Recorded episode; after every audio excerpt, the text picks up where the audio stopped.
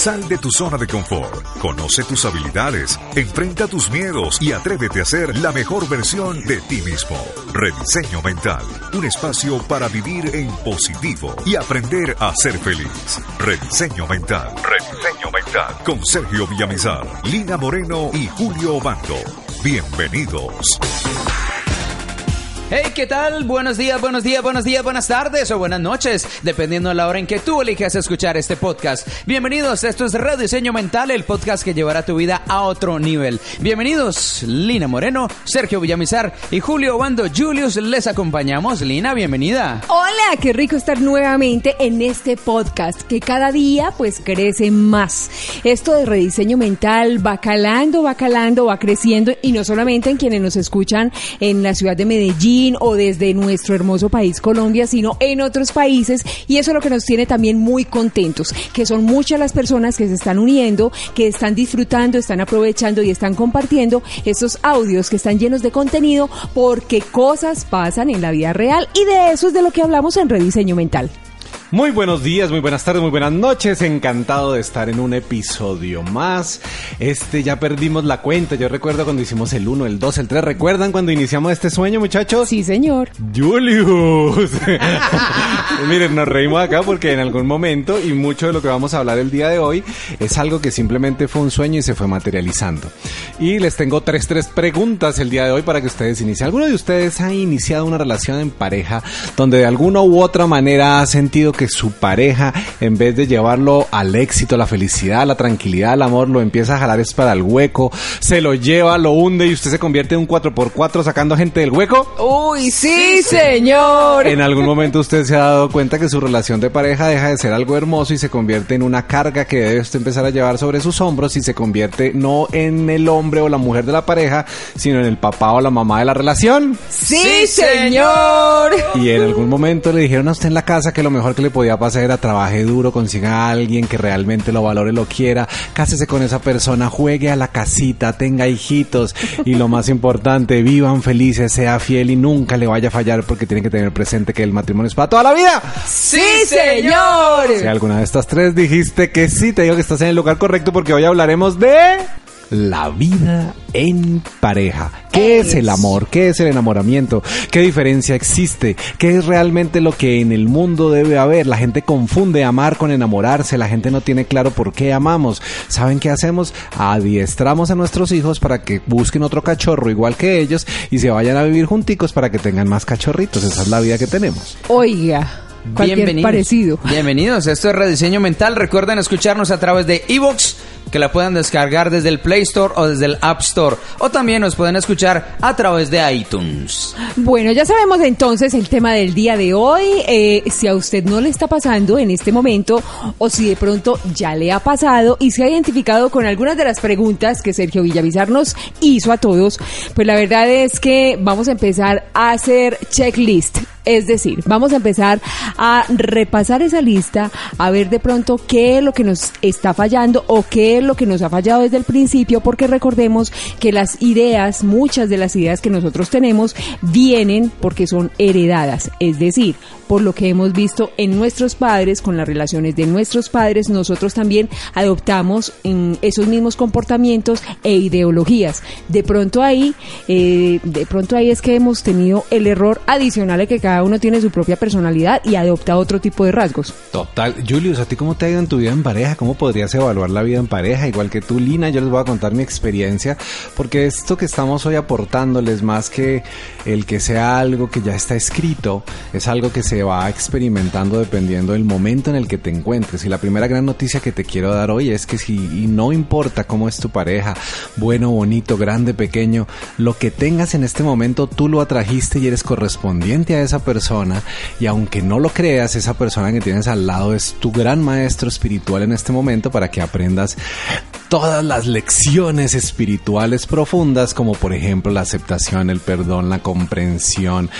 Julius, cuéntame cómo te va a ti con tu pareja y ojalá ya nos esté escuchando en este instante. Oiga, con la pareja actual de maravilla, pero he tenido unas grandes maestras en mi vida.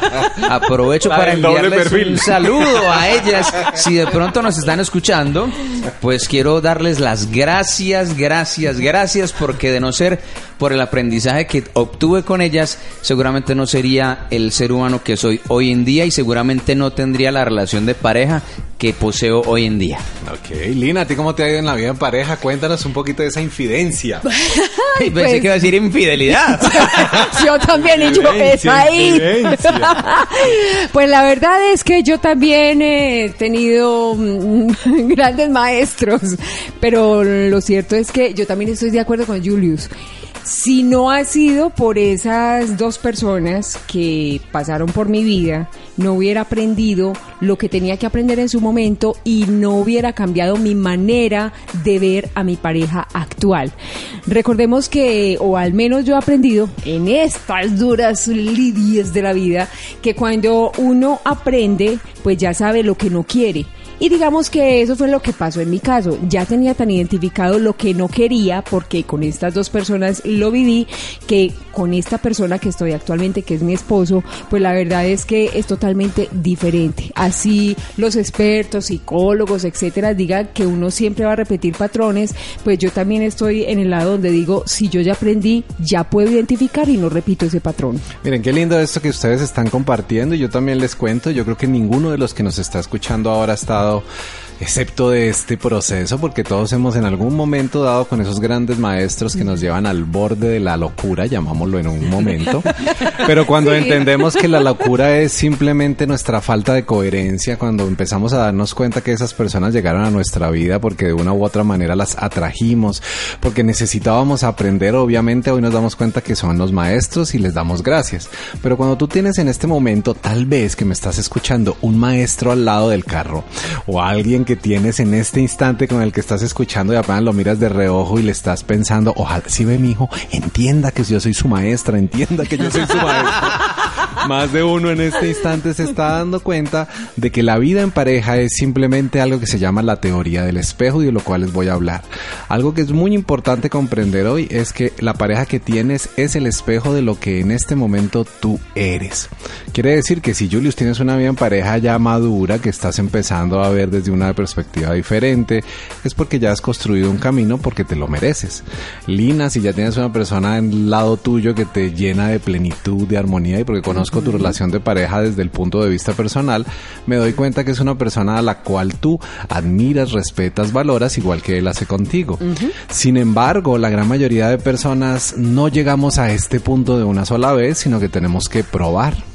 Y cuando hablamos de probar es cuando empezamos a comprender que lo que la feniletilamina hace, y la feniletilamina para el que no ha escuchado, recuerden que eso está en uno de los capítulos anteriores, es la hormona del enamoramiento, la fea la vamos a llamar que son las siglas de la feniletilamina. Entonces cuando tú tienes la fea y tal vez estás pasando en este momento, Julius, tal vez tú cuando tuviste la fea empezaste a darte cuenta que era linda, no importaba lo que hiciera, salía del gimnasio sudada y tú la veías hermosa, ¿no es cierto? O tal vez Lina cuando empezó a enamorarse con la fea, así el otro acabara de almorzar, tú lo veías divino y así sudara, pasara lo que pasara, él estaba hermoso y roncaba como un osito dormilón.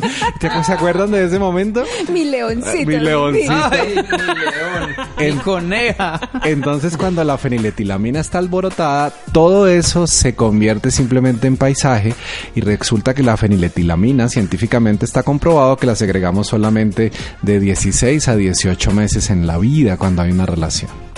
¿Esto qué quiere decir? Que si tú estás en este momento con la fea alborotada es porque suma más o menos cuántos meses llevas, cuánto te queda, porque lo más importante de entender es que la vida en pareja no es amor, sino es una decisión de amar.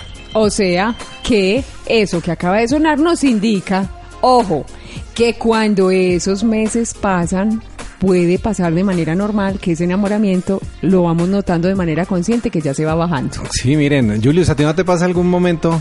¿Qué pasó, Julius? ¿Qué pasó? Aquí nos hace unos gestos con los dedos y quién sabe qué Que fue se lo le va bajando el que amor. se le va bajando el amor. Nos tuvo que hacer muñequito para entender el chiste. Oigan, pero miren, importante entender es si tú en este momento estás siendo víctima, y cuando digo víctima lo digo en el buen sentido de la palabra, de la fea, o si realmente ya tienes una relación madura donde elegiste amar. Porque déjame decirte algo, si tú tienes esa edad peligrosa, ¿cuál es la edad más peligrosa del hombre y de la mujer? ¿Ustedes? Los 40. No, ¿cuál es 40? Le decía, a los 40 es cuando uno está mejor que dicen nunca. por ahí que a los 40 le da la crisis de los 40 a los señores. Ah, bueno, a los hombres. Pero Sí. digamos que la edad más peligrosa, ¿cuál es, Julius? ¿Cuándo es el momento en el que las niñas y los niños deciden jugar a la casita, embarazarse y ser papás? Uy, a los 19, 20, Ok. 21. Y actualmente hasta menos. Ya está, mento, sí.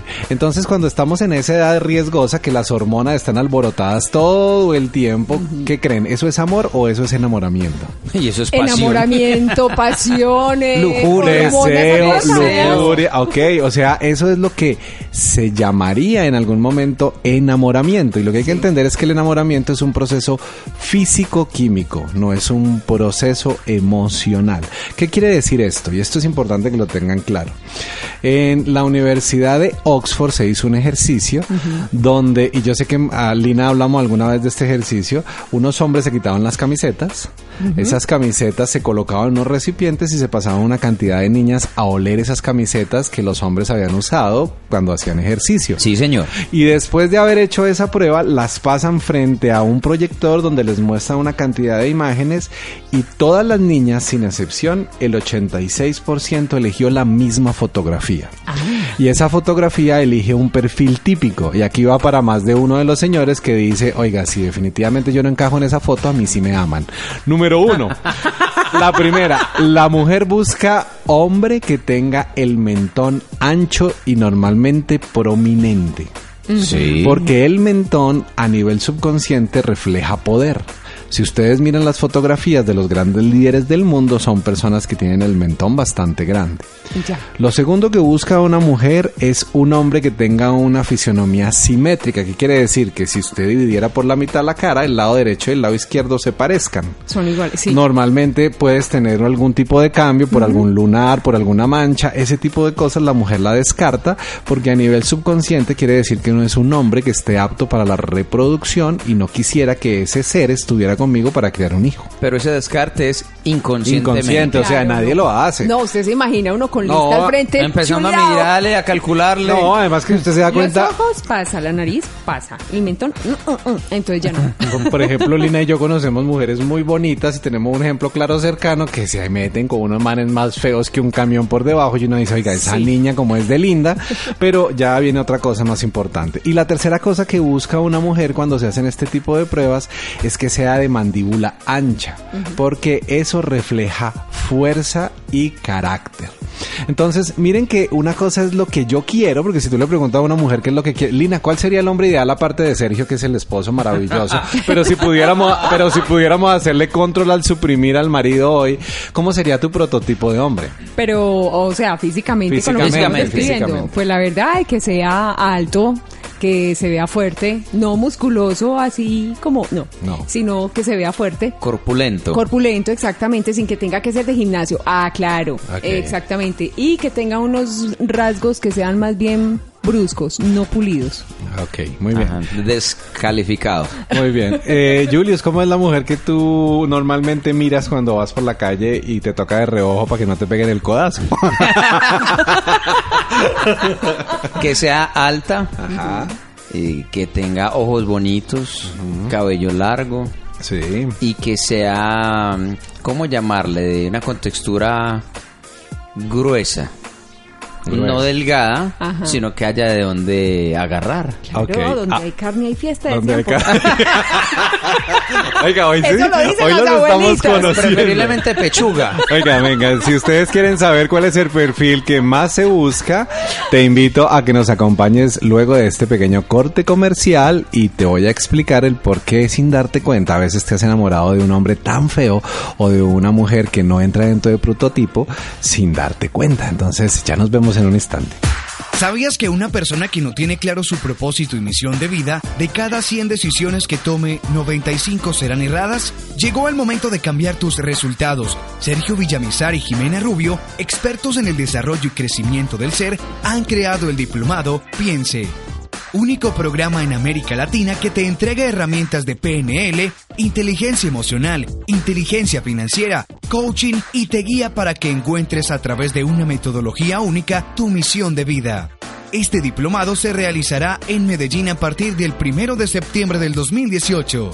Para inscripciones e informes, escribe al WhatsApp más 57 310 262 6848 más 57 310 262 6848. Es una oportunidad que no puedes desaprovechar. Rediseño Mental con Sergio Villamizar, Lina Moreno y Julio Bando. Volvemos nuevamente a Rediseño Mental. Recuerde que usted nos puede seguir todos los lunes y los jueves tenemos eh, nuevo contenido que usted puede disfrutar, escuchar y compartir. Que en nuestras redes sociales en Facebook nos encuentra como Rediseño Mental y en Instagram como Rediseño Mental. Pero venga Julius, nosotros no podemos dejar que Sergio nos haga trampa. No, no, no, pues ¿cómo? Que cuente cómo es que a usted le llama la atención, pues las mujeres. Además que Sergio es un tipo 100% visual. Sí. Las personas que nos han escuchado a través de, de nuestros capítulos anteriores sabrán del que les estamos hablando y si no, pues los invitamos a que escuchen los capítulos de rediseño mental. Bueno, yo les voy a contar un poquito cuál es el prototipo de una mujer para mí. Para mí lo más importante en la mujer es que, y se los voy a confesar, esto no lo sabe nadie, yo creo, ni siquiera mi esposa. Solamente aquí. Que no salga de Latinoamérica, pero algo que yo he podido aprender a amar en una mujer es la voz.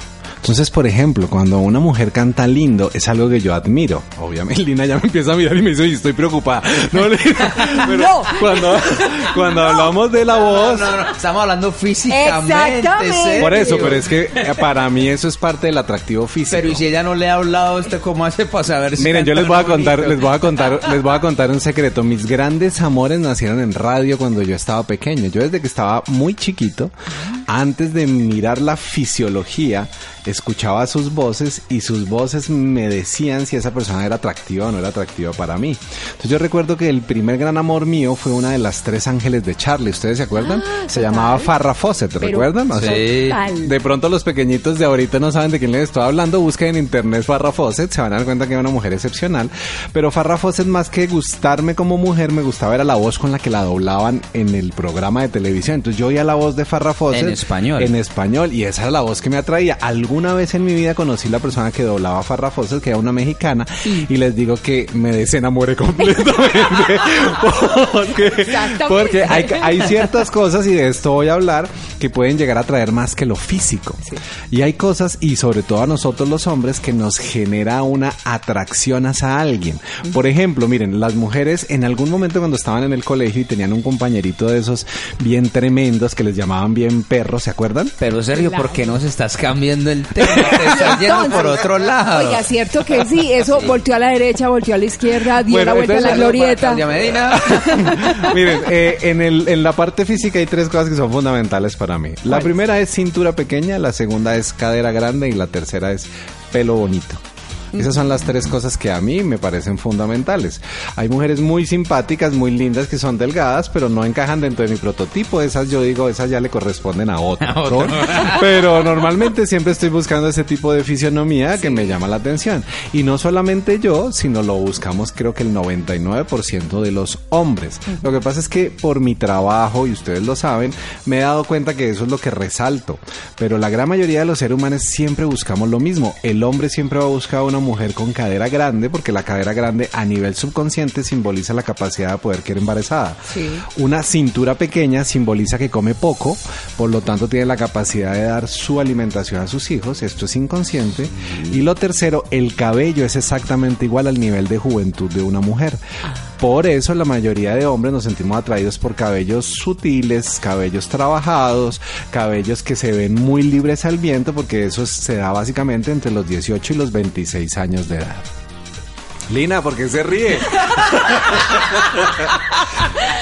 Pues porque entonces como quien dice, oiga, yo desde muy sardina. Descalificada, Lina. Me corté el pelo. dice. No, exactamente, pero resulta que digamos que hay unos prototipos que siempre han identificado a las mujeres frente a los hombres y sobre todo en nuestra cultura latina. Y es cierto, o sea, las mujeres que tienen cabello largo, digamos que tienen la preferencia de, de, de ser las más gustadoras, como decimos aquí. Pero de todas maneras, así como lo decimos aquí, nosotras las de cabello cortico también Lo tenemos que pasa el es que tumbado. sí, Julius, tú que, tú que conoces a Lina muy bien yo que la tengo acá dado la oportunidad de tenerla al lado y nos conocemos ya hace bastante tiempo, el prototipo de Lina no es de una mujer colombiana. No, no, no. Lina tiene un prototipo europeo, Europeo. Lina tiene un corte de cabello que es muy diferente al que normalmente la mujer en Colombia utilizaría. Entonces resalta, recuerden que hay algo y lo digo con todo el amor del mundo y es lo diferente llama la atención. Por eso no sé si ustedes saben que las colombianas en China, por ejemplo, o en Japón, son supremamente atractivas porque como no hay ojos como los de acá, los ojos latinos son más redondos, son más grandes, se les acercan muchos orientales a pedirles fotografías a las mujeres porque admiran la belleza de sus ojos. Y eso la hace interesante.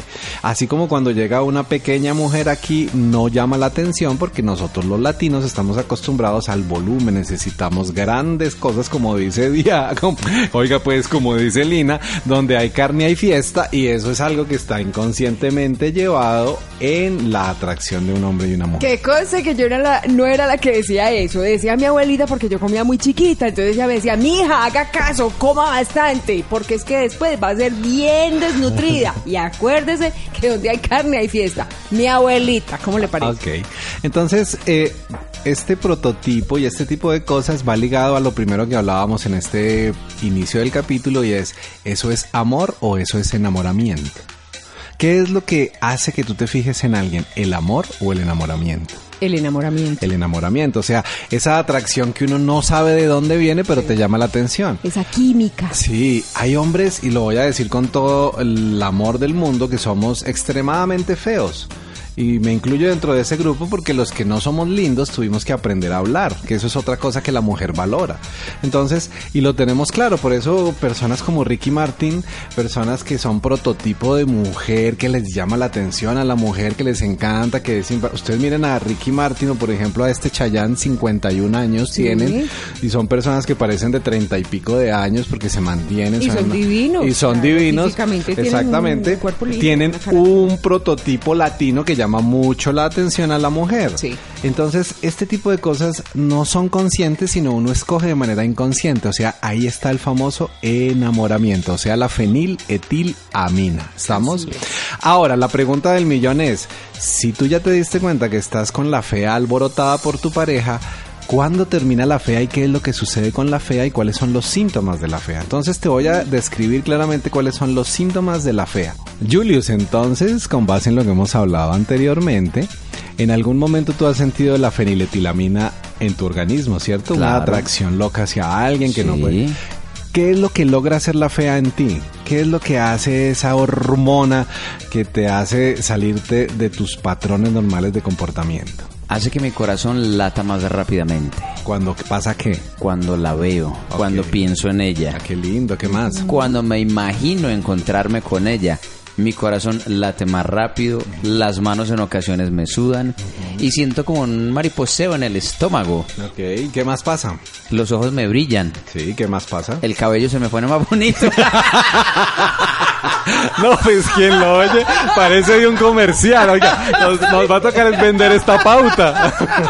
Ah, pero es que el enamoramiento lo pone a uno bello. Sí, eso es cierto, Sí. eso es cierto. Lina, cuando a ti te ha pasado la fea por tu cabeza, por tu cerebro, ¿cuáles son los síntomas básicos? Ay, por Dios, vea, me brillan más los ojos, me río más, miro con más felicidad la vida, eh, también siento maripositas por allá en el estómago, no veo la hora de que me llame, no veo la hora de hablar con él, no veo la hora de que nos encontremos, de mandarle mensajes, de que me mande mensajes, sin ser pues la intensa, entonces, mm, digámoslo así, yo espero.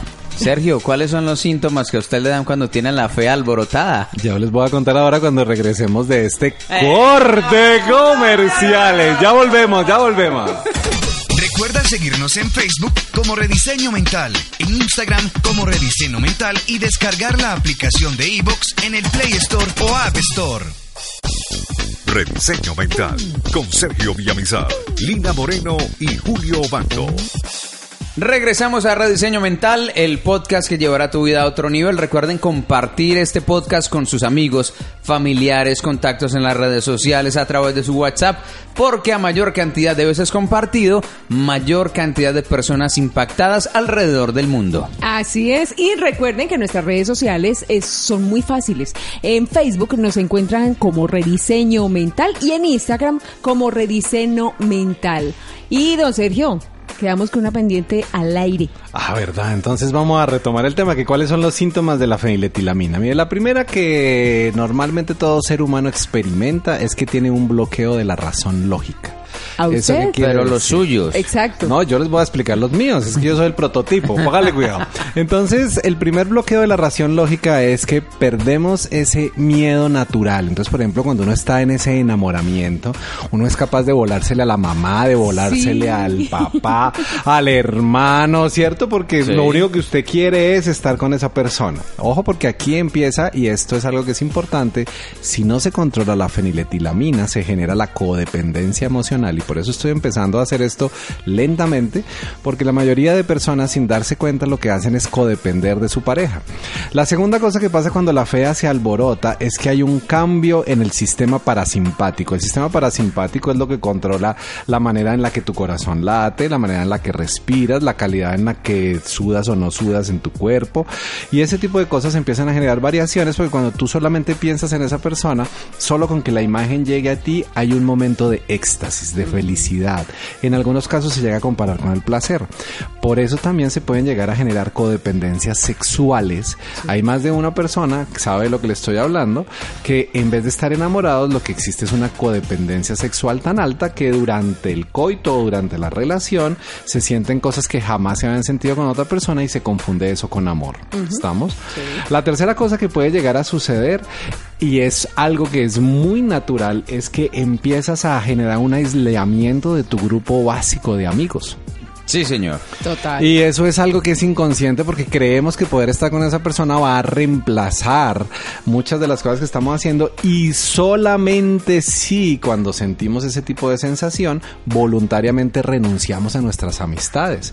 Y de una vez le digo, la feniletilamina es chévere, pero si tú dejas que la fea coja fuerza en tu cuerpo, en tu mente te va a llevar a un estado de aislamiento donde tú crees que única y exclusivamente va a funcionar si estás con tu pareja. ¿Estamos? Exactamente. Ahora, la cuarta cosa que puede llegar a pasar cuando la feniletilamina se manifiesta es que empiezas a tener cambios con relación a tu sistema de creencias, porque le quieres dar gusto a esa persona y por ejemplo perteneces a una religión y de pronto porque la otra persona pertenece a otro, yo cedo y digo, bueno, voy a involucrarme sabiendo que tenías un sistema de creencias fuerte y eso empieza a generar una lucha porque cuando la fea se acaba, empieza una guerra de poderes porque tú vas a querer recuperar tu idea si no fuiste convencido. ¿Me estoy haciendo entender? No solamente con la religión, sino también con la manera de pensar, la manera de todo. actuar, la manera que, de la, que la vida en familia, que el concepto que tengo con relacionamiento, la manera que tengo de mi trabajo. Entonces yo empiezo a ceder porque siento que esa persona sabe más que yo, me siento totalmente atraído. Sí. Y recuerden que la fea hay algo que normalmente genera y es sentido de admiración ciega. ¿Qué quiere decir esto? Yo veo todo lo que él o ella hace perfecto. Entonces, todo como es perfecto, yo quisiera ser como esa persona y empieza mi nivel de frustración porque me doy cuenta que yo no lo puedo lograr. Entonces, el quinto punto de la fea es que con la fea yo me confundo y empiezo a buscar personas que complementan lo que yo no sé hacer. Entonces, si yo no soy bueno para hablar en público, busco a alguien que sea bueno para hablar en público y le admiro eso. Ya. Si yo no soy bueno en familia, entonces busco a alguien que tenga una familia porque creo que esa familia va a compensar mi vacío. ¿Me estoy haciendo entender? Por eso, de manera errónea, siempre decimos que se está buscando esa la otra mitad. Es decir, que complemente lo que a mí me falta. Exactamente. Entonces, eh, aquí es donde viene realmente el conflicto del tema, porque la mayoría de los seres humanos, cuando vivimos esta experiencia y no somos conscientes de que es una hormona que se generó y que esa hormona se va a terminar agotando, se genera la codependencia emocional. Y la codependencia emocional es directamente proporcional a sufrimiento. Todo de lo que yo dependa o me apegue me genera sufrimiento. Claro. Miren, y aquí quiero aprovechar para felicitar a las personas que estuvieron conmigo en el taller de libertad emocional, donde explicamos y le dimos a la gente herramientas cómo poder soltarse de esa codependencia emocional que la gran mayoría de nosotros tenemos con nuestra pareja sin darnos cuenta. Y mucha gente me escribía y me decía, no, es que yo, no, yo tengo una vida en pareja perfecta. Sí, porque como todavía estás bajo el efecto de la fea, no eres consciente de que hay algo que necesitas soltar, desapegarte. ¿Qué es la buena noticia? La fea se acaba, pero la decisión queda. Y yo creo que esto meritaría, y no sé si ustedes están de acuerdo, porque hasta ahora estamos haciendo una introducción muy profunda en relación del tema, que tratemos un tema o un segundo capítulo donde hablemos realmente de qué es el amor y el enamoramiento, teniendo ya claro que lo que llamamos enamoramiento es un proceso físico-químico, ¿les parece? Claro que Claro sí. que sí, ustedes nos pueden enviar sus inquietudes, preguntas a través de nuestras redes sociales, en Facebook, Rediseño Mental y a través de Instagram, Rediseño Mental. Bueno, y ya saben entonces que no solamente se van a quedar ustedes con este contenido, lo van a compartir con esas personas que tanto quieren y no se preocupen, no se angustie, no tiene que tomar una decisión porque el tema no es para eso, sino sencillamente pregúntese, ¿qué es lo que yo estoy haciendo con mi pareja? ¿Estoy de verdad enamorada? ¿Estoy de verdad amando a esa persona o estoy totalmente es dependiendo de esa persona? Miren, y la gran mayoría de nosotros, sin darnos cuenta, nos hemos encargado de atraer esa persona a nuestra vida, la convertimos en nuestra pareja, porque cuando la convertimos en pareja creemos que ya no la vamos a perder, eso es un cliché que tenemos. Y al momento en el que esa persona se ve absorbida por alguien que le demanda tantas cosas, se aburre y por eso nos mandan para la punta del cerro. Sí, señor. Entonces hay que tener mucho cuidado. Lo que dice Lina aquí es valioso. Aquí la idea no es que empieces o no empieces, termines o no termines una relación, sino que seas consciente. Porque quien conoce su historia está condenado a cortarla, pero el que no la conoce la repite. Recuerden esto. Muchas gracias por escucharnos, esto es Rediseño Mental y recuerden que a este mundo vinimos a ser felices. Sal de tu zona de confort, conoce tus habilidades, enfrenta tus miedos y atrévete a ser la mejor versión de ti mismo. Rediseño Mental, un espacio para vivir en positivo y aprender a ser feliz. Rediseño Mental, Rediseño Mental, con Sergio Villamizar, Lina Moreno y Julio Obando.